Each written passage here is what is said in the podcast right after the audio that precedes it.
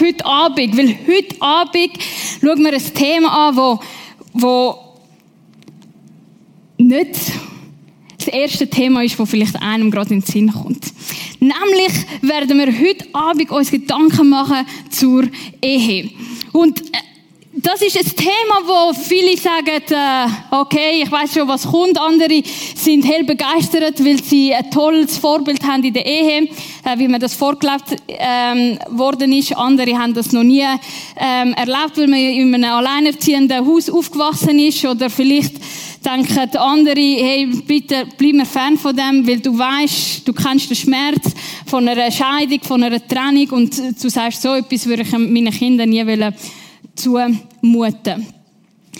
Was auch immer deine Situation ist, wie du zu dem stehst, ich hoffe, dass du heute Abend etwas Neues kannst lernen, was du ganz praktisch in deinem Leben kannst umsetzen. Ich habe wieder mal eine Zeitung gelesen. Das war letztes Mal im Mai. Und ich habe einen NZZ-Artikel gelesen mit dem Titel Ehe, ein Auslaufmodell für Romantiker sozusagen ist Ehe eigentlich nur noch etwas für äh, lichtgläubige, blauäugige Leute. Und dort in dem Artikel kommen sie zum, zum folgenden Schluss. Sie sagen, heiraten ist eine paradoxe Sache geworden. Die Brautleute geloben einander zwar ewige Liebe, Treue und Beistand, gleichzeitig aber wissen sie, dass sie eigentlich nicht aufeinander zählen können. Zusammen Pläne schmieden ist gut. Aber, fuhr Bacchiotta, die eigenen finanziellen und beruflichen Interessen im Blick haben, ist besser. Und sie kommen zum Schluss, das Ich zählt mehr als das Wir. Und wenn wir äh, äh, die Statistik anschauen, auch in der Schweiz, müssen wir sagen, eigentlich ist das eine relativ gute Einschätzung von dem Autor von der NZZ. Weil jede zweite Ehe wird geschieden. Und das ist so, ähm, in der Welt wie auch in der Kirche gibt es viele Scheidungen. Und wir fragen uns, ja, wenn 50% sich scheiden lassen, was ist mit den anderen 50 und ich und mein Mann, wir sind äh, frisch verheiratet seit einem, seit einem guten Jahr und wir wollen unbedingt zu diesen 50 Prozent gehören, die eben zusammenbleiben. Oder? Und darum ist eine Frage, die mir immer wieder Leute stellen, die lang zusammen verheiratet sind, folgende. Und vielleicht hast du die Frage auch schon mal gestellt. Was ist das Geheimnis von der Ehe? Wie hast du es geschafft, dass du mit dem 25 Jahre zusammen bist oder nur schon drei Monate, je nach Typ. Nein, wie, was ist euer Geheimnis? Oder? Wer hat die Frage auch schon mal gestellt? Okay. Die ältere Generation. Stellt die Frage. Und dann kommen tolle Antworten wie Liebe und Loyalität. Oder du musst einmal in der Woche eine Date Night einbauen. Oder äh, oh, du musst deine Ehe priorisieren vor dem Kind, oder? Und das kommt so oft vor, dass du dir wirklich überlegst, ob du dir überhaupt Kind mal willst, weil das immer wieder gesagt wird. Ähm, oder zum Beispiel ah, Händchen heben oder ähm, das habe ich noch nie in der Praxis umgesetzt, so Post-it-Zettel schreiben und ihm das so in seine Laptop-Tasche oder weiß wo ich lebe. ähm, genau, das ist das Geheimnis von unserer Ehe. Und am Anfang von dieser Serie haben wir gesagt, hey, wir wollen uns ja eigentlich fragen, was, was, was hat eigentlich Gott dazu? Und ich habe mich die Frage gestellt, Gott, hast du auch ein Geheimnis von der Ehe? Weißt du auch, was das Geheimnis ist von der Ehe? Und in der Vorbereitung hat es mich einfach wegblasen. Weil es ist etwas, wo ich mir niemals hätte vorstellen können, dass das so ausdrücklich gesagt wird in der Bibel. Wir schauen gerade in Epheser 5, 31 bis 32. Heißt, in der Schrift heißt es, deshalb wird ein Mann Vater und Mutter verlassen und sich an seine Frau binden und die beiden werden zu einer Einheit.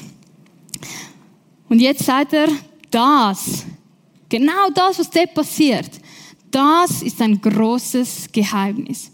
Aber ich deute es als ein Bild für die Einheit von Christus und der Gemeinde.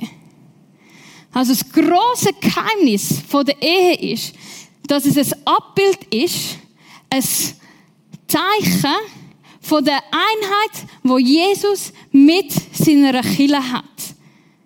Und heute Abend, wenn wir dem Geheimnis ein bisschen mehr auf die Spur gehen und ähm, ich habe auch drei Sachen rausgepickt, aber wenn du am Schluss von dem Abend auch noch nicht so draus kommst, ist es okay, weil es ist und bleibt ein Geheimnis.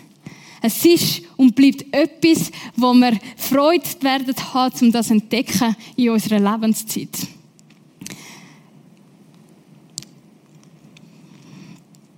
Ich habe nämlich gesehen, dass die Bibel schon mit einer Ehe anfängt. 1. Mose 2,24, da wird das gleiche Vers nochmal äh, zitiert, das erklärt, warum ein Mann seinen Vater und seine Mutter verlässt und sich an seine Frau bindet und die beiden zu einer Einheit werden.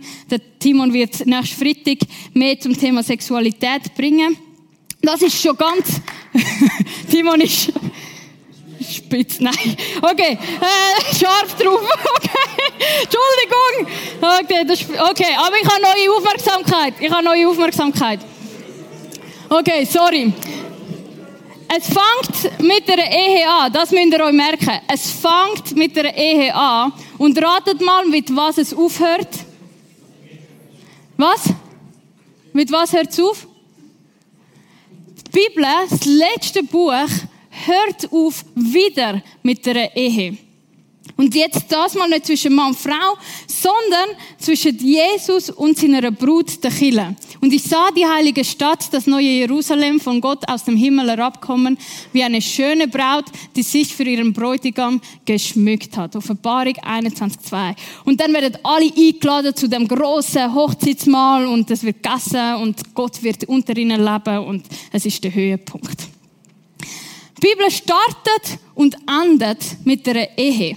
Und dazwischen braucht Gott immer und immer und immer und immer und immer wieder das Bild von einem Bräutigam. Das Bild von einem Ehemann. Er bezeichnet sich selber als ein Ehemann und sein Volk, Israel, zuerst im Alten Testament und im Neuen Testament dann seine Kille, ist seine Brut. Wir schauen zum Beispiel ein Beispiel an, Hosea 2,21, wo er zu seinem Volk sagt, ich will dich für immer zu meiner Frau machen. Ich will dich rechtskräftig zu meiner Ehefrau machen und will dir meine unwandelbare Liebe und mein Erbarmen beweisen. Und es gibt noch viele andere Stellen in Hesekiel, in Jeremia, in Jesaja, wo genau das Bild wieder gebraucht wird. Warum? Weil Gott sagt, wenn es ein Bild gibt, wenn es etwas gibt, wo könnt beschreiben, was für eine Beziehung ich mir zu dir wünsche, dann ist es die innige, intime, tragfähige, sichere Beziehung, wo in einer Ehe zwischen Mann und Frau gelebt wird. Und Jesus macht genau das Gleiche. Er ist ähm, ähm, mit seinen Jüngern unterwegs gewesen und da kommen die Pharisäer und sagen, hm, deine, da, deine Jungs, die mit dir rumgehen, die, die essen nur noch Fastfood und so. Was ist mit Fasten, Intervallfasten vielleicht, wenn es das andere nicht geht? Und das, was Jesus darauf antwortet, ist folgendes. Er sagt, können etwa bei einer Hochzeit die Gäste fasten, während der Bräutigam noch bei ihnen ist? Solange sie den Bräutigam bei sich haben, können sie doch nicht fasten. Wir werden jetzt nicht über das Fasten reden, das wäre auch sehr spannend, sondern wir schauen das Wort an, Bräutigam. Jesus bezeichnet sich selber als der Bräutigam. Und in dem Moment macht er zwei Sachen. Erstens, er stellt sich Gott gleich. Das haben alle Pharisäer, alle Juden haben das instantly gecheckt. Und zweitens, er bekennt sich zu seiner Frau, zu, zu seinem Volk. Er zeigt, ich bin für das gekommen. Ich, ich möchte, ich habe ein großes, großes, großes Ja zu den Menschen, zu denen, wo, wo Part von, von meiner Kirche werden sein. Ehe ist also ein Wegweiser für das, was noch wird kommen im Himmel. Das ist recht äh, abstrakt, zum ehrlich zu sein, oder? So, hä, wie, wie sollte das genau funktionieren? Und heute Abend schauen wir drei Sachen an, wo wir können verstehen, aha, wenn Jesus so seine Gemeinde liebt, wenn Jesus sozusagen seine, seine Gemeinde heiratet, was heißt das für die Beziehung zwischen Mann und Frau? Oder was heißt das für, für die Ehe? Wie, wie soll die gelebt sein? Wir fangen gerade an mit dem Ersten. Das Erste ist, das, was die Beziehung ausmacht, ist Einheit. Sie sind eins. Epheser 5, 31 sagt, sie werden zu einer Einheit. Das ist wie eine Münze. Die hat eine Vorder- und eine Rückseite, aber du kannst das nicht auseinanderhalten. Es ist das Gleiche. Das Ziel der Ehe ist Einheit. Ich habe die Grafik mitgenommen. Das sind, ähm, die Kreise symbolisieren zwei Personen. Am Anfang sind ähm, Single unterwegs, nachher entsteht eine Freundschaft, dann entscheiden sie sich ähm, zum miteinander gehen, äh, nicht Mingle und Single oder weiß was ich, sondern sagen, okay, nein, wir, wir haben jetzt eine Beziehung. Und irgendwann wird es ernster, du fängst an Opfer machen für die Beziehung, vielleicht ähm, entscheidest dich sogar zur Verlobung, dann kommt Covenant, das ist der Ehebund. Und dann ist Ziel Einheit. In der Ehe wirst du eins mit dem Partner. Und zwar nicht nur körperlich, sondern auf geistlicher, emotionaler und körperlicher Ebene. Es sind zwei Leute, die zusammenkommen und sagen, jetzt entsteht etwas Neues. Ich habe euch das äh, Bild, Sandbild mitgebracht von unserem Hochzeit, wo das ein bisschen ähm, symbolisieren sollte. Sind ihr Du hast da zwei verschiedene Farben, Rot und Blau, das sind zum Beispiel der Ian und ich. Und wir haben noch eine dritte Farbe, die Gott symbolisiert. Und es sind zwei Individuen, wo Gott auch kommt. Und zusammen ergibt sich ein neues Bild, eine Einheit. Und du kannst den Sand nicht voneinander trennen. Und wie ihr seht, es ist ein bisschen messy. Äh, es ist am Hochzeit hat es natürlich schöner ausgesehen. Aber ich liebe, dass es messy ist. Weil genau so ist die Ehe. Es läuft nicht alles rund. Es ist nicht immer einfach. Man verletzt einander, man enttäuscht einander, man nervt sich abeinander. Aber man bleibt zusammen. Man ist eine Einheit. Und Gott ist mitten in dem Chaos drin inne. Wie sieht dann so eine Einheit aus, wenn du geistlich, emotional äh, und körperlich zusammen bist? Emotional kann das sein, dass dein Partner von der Arbeit reinkommt und er muss noch gar kein Wort sagen und du weißt, etwas ist nicht in Ordnung. Etwas ist passiert. Und du weißt es, weil du dich emotional so gut kennst. Oder ein anderes Beispiel, dein Partner kann da links ähm, im Ecke vom Saal sein und der andere rechts. Und es genügt ein Blick und du weißt, ah, Zeit zum Gehen. Oder? Will du dich, du musst immer schwätzen, aber du fängst an, dich so gut kennen dass das passiert. Und geistlich passieren ganz ähnliche Sachen. Wenn du anfängst miteinander beten, miteinander äh, Bibel lesen, miteinander Gottes Vision für euch suchen, kann es passieren, dass du im Auto bist und du sagst, ah, ich glaube, wir müssen den mal äh, einladen. Und er sagt, ja, ich habe genau das Gleiche gedacht, genau jetzt. Und du lädst ihn ein und es ergibt sich nachher bei dem Kaffee oder bei der Nacht ein super Gespräch über Gott und man kann sogar für die Person beten. Oder es kann sein, dass, dass du unabhängig voneinander äh, den gleichen Traum hast oder, äh, äh, oder äh, genau und so weiter. das ist ja schon nein. oder das ist das. Und die körperliche Vereinigung, das ist, das ist das Highlight vom Ganzen, weil also obwohl so, obwohl so gut tut, das auch emotional und geistlich und alles willst du ausdrücken. Manchmal fehlen dir Worte. Und wenn du zusammenkommst und zusammen schlafst, dann ist das der Ausdruck, der körperliche Ausdruck von dieser Einheit. Und wir sind nicht nur eins miteinander, sondern wir sind auch eins mit Gott. Und darum warnt er uns, der Paulus, vor sexueller Unmoral. Er sagt doch, überlegt doch mal, hallo, wer sich mit einer Prostituierten einlässt, wird mit ihr eins. Sein Körper verbindet sich mit ihrem Körper. Es heißt ja in der Schrift, die zwei werden ein Leib sein. Und jetzt kommt das Interessante, wo mir oft, oder mir oft nicht so bewusst ist. Wer sich hingegen mit dem Herrn verbindet, wird eins mit ihm. Sein Geist verbindet sich mit dem Geist des Herrn. Also wenn ich mich für Jesus entschieden habe, kommt sein Heiliger Geist in mir inne, Gottes Geist in mir inne und wir werden zusammen eins. Und das kann man nicht mehr voneinander trennen. Also etwas, was eine Ehe ausmacht, ist die Einheit. Geistlich, körperlich und emotional. Das Zweite ist der Bund. Ja, was ist ein Bund? Ein Bund ist mehr als ein Vertrag. Und ich habe eine interessante äh, Beschreibung für einen Bund gefunden.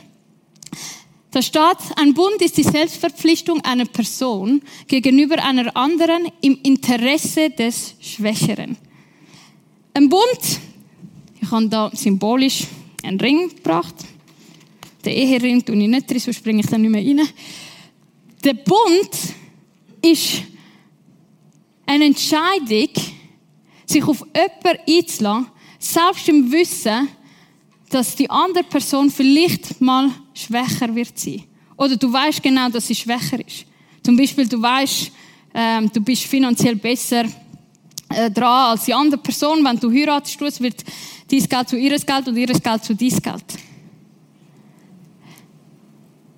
Was ist etwas, wo man sich verspricht oder gelobt im Ehebund? Ich gelobe, ich habe es auf Englisch gesagt, ich gelobe dir treu sein in guten und in schlechten Zeiten. In Gesundheit und in Krankheit. Wenn du stark bist und wenn du schwach bist. Und das ist genau das, was wir durch die Bibel durch sehen, was Gott gemacht hat mit seinem Volk. Er hat einen Bund gemacht, angefangen mit dem Noah, nachher mit dem Abraham, Jakob, Isaac, immer wieder. Und der letzte Bund ist mit Jesus gewesen. Wo er am Kreuz für uns gestorben ist. Und wenn wir das Abendmahl feiern und das nehmen, erinnern wir uns wieder daran, den Bund. Oder? Weil es ist das Zeichen, das sagt, ich bleib bei dir, ich bleib treu, du hast mein, you have, I have your back, ich bleib bei dir in guten und in schlechten Zeiten, was auch immer ist. Und menschlich gesehen, ganz ehrlich, ist das zum Scheitern verurteilt. Menschlich gesehen ist das unmöglich. Es klingt romantisch, es klingt schön, aber menschlich gesehen, wenn es Herd auf Herd kommt, Oh. Good luck. Aber das Gute ist, dass wir als Christen, wenn wir oder wenn ihr mal vor dem Altar werdet sein äh, und ihr heiratet und der, Prediger und der Pastor fragt, willst du XY, äh, die Frau XY zu seiner Frau nehmen und umgekehrt zum Mann? Wie antwortet die Eheleute? Ja, mit, mit Gottes Hilfe. Ja, mit Gottes Hilfe. Weil ohne Gottes Hilfe ist das nicht machbar. Und ich liebe den Bibelvers Philipper 2,13, wo, wo wir den Zuspruch haben, Gott selbst ist ja in euch am Werk. Gott selbst ist in mir, Stefanie, am Werk und macht mich nicht nur bereit, sondern auch fähig, das zu tun, was ihm gefällt. Er bewirkt den Wunsch in mir, meinem Mann treu zu bleiben. Er ist der, der bei mir den Wunsch bewegt, um äh, meine Emotionen, die manchmal wie ein Vulkan ausbrechen, ein bisschen mehr selbst beherrschen und an dem zu arbeiten. Er ist der, der in mir den Wunsch bewirkt, zu beten füreinander, einander zu vergeben. Es ist Gottes Geist, der in mir drinnen ist, weil ich bin ja eins mit ihm. Oder? Und drum, nochmal zurückgehen zu diesen vier Säulen, drum ist es einfach der beste Joker, wo du hast, weil du einfach einen Partner hast, wo, wo das gleiche Foundation hat, weil du kannst dich flüchten Gottes Gegenwart, du weißt, wer du bist in ihm und, und das, das, das ist einfach tragend. Wir kommen zum Letzten. Und ich würde sagen, das Wichtigste und das Offensichtlichste. Und zwar ist das die aufopfernde Liebe. Im Englisch steht es einfach besser. Im Englisch heißt Sacrificial Love. So schön. Was ist die aufopfernde Liebe?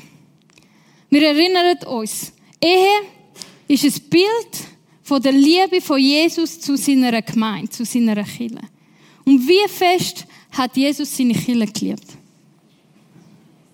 Wer hat eine Idee? So groß. Wie fest? Was meint ihr? Elf. Also 10 plus 1. Genau. Er ist bis zum Äußersten gegangen. Bis zum Äußersten. Römer 5, 6 sagt, Christus starb ja für uns zu einer Zeit, als wir noch ohnmächtig der Sünde ausgeliefert waren. Er starb für die Menschen, die Gott den Rücken gekehrt hatten. Seine Liebe ist so groß, dass er sogar das gemacht hat für Leute, die gar nicht daran interessiert sind. Seine Liebe ist extravagant. Und diese Liebe ist so, wie wir unseren Partner sollen lieben. Epheser 5, 25, 26 sagt, und ihr Männer, liebt eure Frauen. Liebt sie so, wie Christus die Gemeinde geliebt hat. Bis zum Äußersten. Das ist deine Aufgabe. Das ist deine Aufgabe, deine Partnerin, deine Ehefrau so zu, so zu lieben. Und das Gleiche gilt auch für Frauen, weil bei uns ist, wir, wir lieben, wir können grosszügig lieben, oder? Aber der Vers vorher sagt, unterordnet euch eure Ehemänner und später kommt die Frauen und äh, eure Ehemänner ehren und respektieren. Das ist ein bisschen unser Knackpunkt, oder? Aber wir sind aufgefordert, so oder so, einander zu lieben. Genauso wie Christus gemeint geliebt hat. Er hat sein Leben für sie hingegeben, um sie zu seinem heiligen Volk zu machen. Durch sein Wort hat er den Schmutz ihrer Verfehlungen wie in einem reinigenden Bad von ihr abgewaschen. Und ich habe Good News für dich. Die Good News ist folgende. Wenn du heiratest, wirst du sterben. Ehe, anders ausgedrückt, Ehe ist der Friedhof von deinem Egoismus. Weil man reibt einander so fest. Und es fängt bei kleinen Sachen an, wie dein Partner will das Licht anhaben, weil er noch sein Buch fertig lesen und du bist eigentlich schon todmüde und kannst nicht schlafen, weil das Licht ja immer noch brennt und so, oder? Du stirbst, schwierig. Es kann etwas Kleines sein wie, okay, jetzt gehen wir halt Kebab essen und nicht Pizza essen, obwohl ich unbedingt eine Nino Pizza hätte wollen haben, oder? Und es kann weiterhin gehen zu grösseren Sachen, wie zum Beispiel, okay, das Geld, das ich angespart habe, wir tun das nicht investieren für Ferien, sondern wir tun das in einer Weiterbildung oder äh, ein, ein, äh, ein eigenes Geschäft oder was es ist, investieren. Du stirbst zu deinen eigenen wünschst. Dein Egoismus stirbt und das ist genau richtig und genau so. Weil Jesus ist auch, hat so fest geliebt, dass er selber auch gestorben ist. Und wenn wir das leben, die Einheit, das Bündnis und die aufopfernde Liebe, dann werden unsere Ehen ein Bild sein von dem, was Jesus für seine Kinder empfindet. Und ich bin überzeugt theologisch, dass keine andere Lebensform das so darstellt wie die Ehe.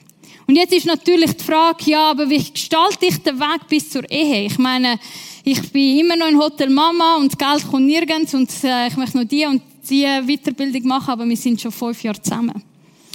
Und leider haben wir jetzt heute Abend nicht Zeit, um uns mit dem äh, widmen, aber wir haben etwas Tolles.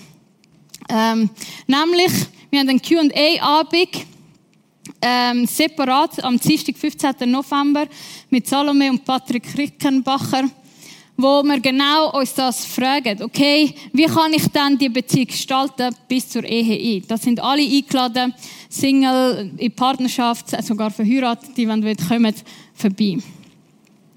Jetzt ist die Frage, ja okay, aber warum würde ich mir das so etwas anmachen, antun? Warum soll ich sterben? Warum soll ich so krass lieben, dass ich zu meinem eigenen Egoismus sterbe? Und die Antwort haben wir wieder da drin. Der tiefste Grund für unsere Zuversicht liegt nicht in Gottes Liebe zu uns, liegt in Gottes Liebe zu uns. Wir lieben, weil er uns zuerst geliebt hat. Wir sind bereitwillig, am 3 Uhr morgen aufstehen und einen Tee parat machen, weil der Partner krank ist. Warum? Weil Gottes uns zuerst geliebt hat. Weil wir nicht aus uns selber raus eine Liebe rausgeben, die wir nicht haben, sondern weil wir uns auffüllen lassen mit dem, was wir bei Gott, bei Jesus erfahren und erleben. Jetzt können wir denken, okay, Ehe ist das einzig wahre Ding. Aber selbst wenn die Ehe zwischen Mann und Frau auf dieser Erde ein Bild ist von, von, von Jesus und seine Kinder, es ist nicht das ultimative Ding. Und das ist eine gute Nachricht. Weil, weil es nicht das ultimative Ding ist, haben wir auch gar keinen Grund, um sie vergöttlichen oder äh, so darstellen, als wäre das die einzige ultimative Lebensziel, das du unbedingt musst erreichen in deinem Leben. Warum? Weil die Ehe, das ist nur ein Bild. Wenn wir dann mal im Himmel werden sein, wird die Ehe ihren Zweck erfüllt haben. Und ich habe in der Vorbereitung einen Bibelvers gelesen, wo, wo ich bis jetzt einfach, ja, mir Mühe macht, weil ich bin ja frisch verheiratet. Ähm, und zwar sind äh, Pharisäer zu Jesus gekommen und haben gesagt, ja, ähm, es gibt die Geschichte, eine Frau heiratet den Bruder und nachher stirbt und dann tut er nochmal ähm, alle sieben Brüder äh, heiraten. Und dann ist die Frage, ja, wer, zu wem gehört sie dann schlussendlich? Und Jesus gibt zur Antwort, ihr irrt euch, weil ihr weder die Schrift noch die Kraft Gottes kennt. Denn nach der Auferstehung heiraten die Menschen nicht mehr, sondern sind wie die Engel im Himmel. Ist dir das schon mal aufgefallen? Mir ist der Bibelvers, habe ich immer gerne überflogen.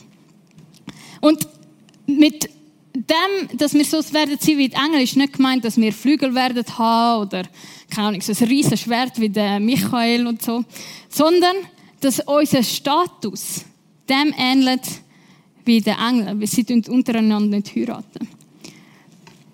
Der Sam Albury hat ein Zitat gebracht, wo ich sehr gut finde. Er sagt, die Ehe ist nicht das Höchste, aber sie verweist auf das, was ist.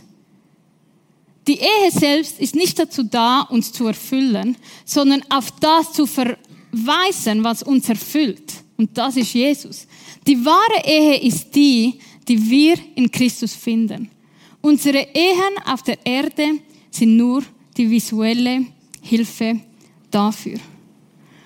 Und das ist gut und befreiend, zu uns dem bewusst sein.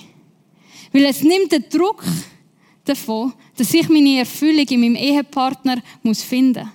Weil die Erfüllung finde ich in Jesus, weil ich weiß, das wird das letzte, die letzte Hochzeit sein. Und du denkst, ja, aber nein, wie, wie kann denn das so sein? Ich liebe ja meine Person so fest. Und mir hat das Beispiel, ich hoffe, es, es hilft euch auch, äh, geholfen, um das Ganze ein bisschen zu verstehen. Der Ian und ich sind zwei Jahre lang in einer Fernbeziehung gewesen. Und wenn wir uns ab und zu gesehen haben, dann haben wir uns ständig, haben wir immer gefüttert. Wir haben gefüttert, wenn wir mit Migros gelaufen sind. Wir haben uns gefüttert, wenn wir ins Ikea gegangen sind, wenn wir spazieren sind, wenn wir am Kochen sind, wenn wir am Schlafen sind. Immer Fötterli, Fötterli, Fötterli. Warum? Weil das ist wichtig gewesen, dass, wenn wir dran sind, haben wir können anschauen und merken, ah, so ist es. So. Jetzt sind wir verheiratet. Ein Jahr und noch ein paar Monate. Ich bin nicht so gut mit diesen Daten. Auf jeden Fall, jetzt sind wir verheiratet. Und ratet ihr was? Wir müssen nicht mehr so viel föteln. Warum? Weil die Realität, dass wir endlich zusammen sein können, die Realität, dass wir endlich einander lieben und, und, und einfach die Gegenwart voneinander geniessen, die ist so stark und so groß, dass das andere wie verblasst. Und ähnlich wird es sein, wenn wir dann mal im Himmel werden sein und vereint werden sein mit unserem Jesus. Endlich, wir werden in einer neuen Realität drinnen leben und sein und dort völlige Erfüllung erfahren. Und das ist etwas vom Schönsten und Stärksten. Es ist viel neues Wissen. Und vielleicht fragst du dich, okay, was hat das jetzt konkret mit mir selber zu tun? Wie, was, was kann ich machen jetzt ganz konkret? Wenn du verheiratet bist, kannst du dir folgende Frage stellen. Widerspiegelt unsere Ehe die Einheit der Bund und die aufopfernde Liebe, die Jesus für seine Gemeinde hat. Ich frage mich die Frage immer wieder. Und oft ist die Antwort nicht wirklich. Nein, ich glaube, ich muss noch ein bisschen arbeiten. Und das ist gut so. Es ist gut so, dass wir merken, ah, wir kommen noch zu kurz, wir, wir, wir haben noch viel Potenzial drin. Und wir haben euch ähm, etwas zusammengestellt an Ressourcen. Ihr könnt gerne euer Handy führen und das föteln, weil am meisten lernst du, wenn du Sachen selber liest, du äh, dich mit dem auseinandersetzen, hinterfragen, diskutieren. Ein Buch, das ich allen empfehle, ist das von Timothy und Cathy Keller, Ehe, Gottes Idee für das größte Versprechen des Lebens.